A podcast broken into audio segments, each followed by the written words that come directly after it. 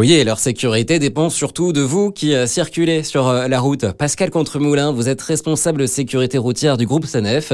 Euh, faites-nous un premier bilan de cet été. On a encore trop d'accidents qui impliquent du personnel puisqu'on a eu à la fin juillet, on dénombre sur l'ensemble des sociétés autoroutes 66 accidents impliquant du personnel, dont 6 accidents corporels.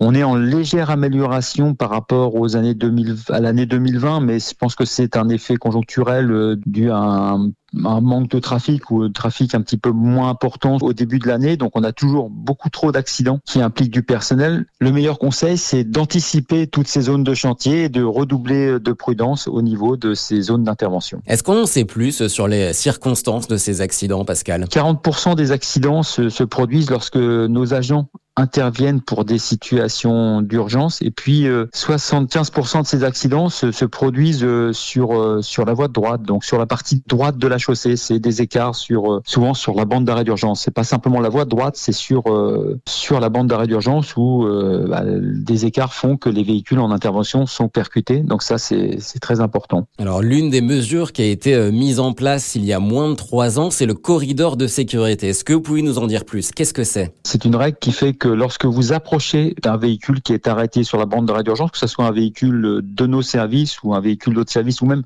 un véhicule particulier. Donc euh, vous avez euh, l'obligation, si bien sûr euh, la circulation vous le permet, de déboîter d'une voie pour laisser ce qu'on peut appeler un espèce de vrai corridor de sécurité entre le véhicule qui est arrêté et vous-même. Et donc vous vous rabattez en toute sécurité, bien sûr, après avoir dépassé cette zone d'intervention. Donc c'est ce qu'on appelle le corridor de sécurité. C'est souvent méconnu par les conducteurs et ne pas respecter ce corridor de sécurité, c'est sanctionnable par une amende. Oui, on a fait une amende de quatrième classe, soit jusqu'à 750 euros.